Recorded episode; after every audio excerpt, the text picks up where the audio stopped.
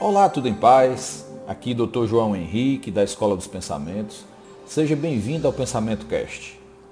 Se você acompanha o Pensamento Cast, você já me ouviu falar que todos os caminhos levam a Roma, que todos os caminhos levam ao amor.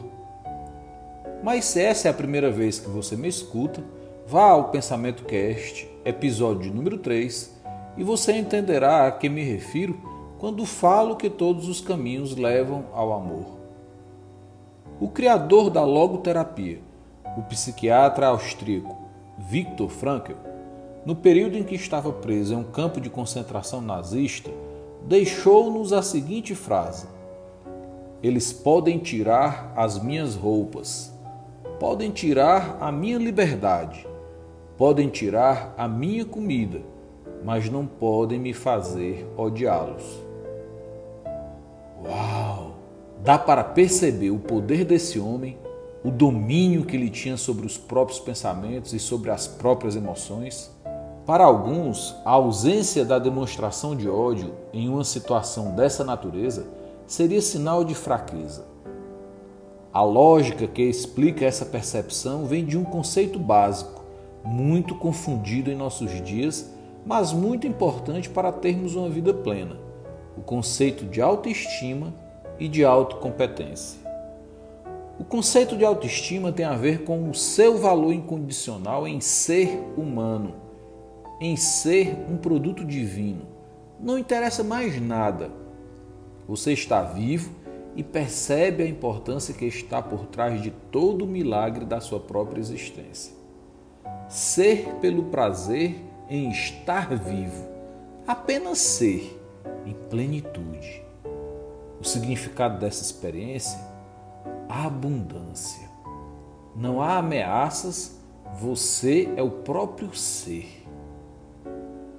Nascemos divinos, mas extremamente incompetentes. Ao longo de nossas vidas, a nossa divindade é esquecida e passamos a ser valorizados e julgados apenas por nossas competências. Mas competências vêm e vão.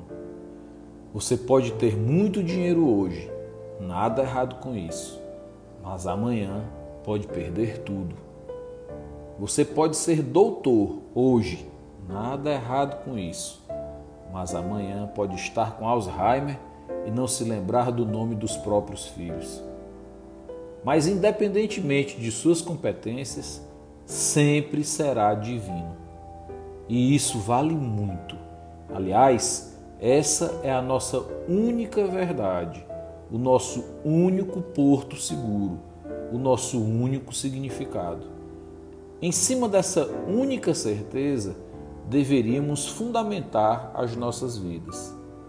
Apoiados nessa única convicção, deveríamos conquistar as nossas competências. Por termos todos a mesma origem divina, somos todos iguais. Apenas desenvolvemos competências diferentes. Competências o ladrão leva, a ferrugem corrói, o tempo envelhece. Voltemos à primeira parte da frase de Viktor Frankl. Eles podem tirar as minhas roupas, podem tirar a minha liberdade, podem tirar a minha comida. Esses elementos da frase são os que podem ser nos retirados, fazem parte das nossas competências. A segunda parte da frase diz: Mas não podem me fazer odiá-los. Aquele que não se permite sentir o ódio realmente conhece o significado da autoestima ou seja, é a mais pura expressão do amor. Vitor foi preso pelos alemães em setembro de 1942. Mesmo em situações degradantes à natureza humana, como a de um campo de concentração, ele conseguiu amar os seus torturadores. Você pode até estar se perguntando o que ele ganhou com isso. Mesmo sob condições terríveis, Frankl encontra sua tese central sobre o sentido da vida e a psicologia humana. No início de 1945, ele adoece. Para salvar-se, Victor se mantém desperto, reestruturando o seu livro com papéis roubados do escritório nazista no campo de concentração. Em 27 de abril de 45, o campo de concentração é libertado pelas tropas norte-americanas e ele é um dos poucos sobreviventes. Em agosto, o psiquiatra volta para Viena, onde ele descobre que a esposa, mãe e irmão foram assassinados em Auschwitz. Você pode até continuar se perguntando o que ele ganhou amando os inimigos. Vou te responder. Não foi apenas o fato de ele ter escrito vários livros e impactado a vida de milhões de pessoas com as mensagens positivas de amor e de superação. Não foi apenas o fato da conquista do PhD em filosofia com a tese O Deus Inconsciente apenas três anos após a sua libertação. Não foi apenas o fato dele ter criado a logoterapia, uma das abordagens usadas na psicologia moderna. Não foi apenas o fato de ter sido professor convidado por Harvard ou Cambridge, mas sim a conquista sobre a verdadeira habilidade humana, o pensamento reflexivo a capacidade de pensar sobre os próprios pensamentos. Dominar o poder reflexivo possibilitou a Frank escalar as potencialidades intencionais ao topo, a maior descoberta humana, o significado da vida. Foi a liberdade de criar significados funcionais o ganho maior deste exemplar ser humano.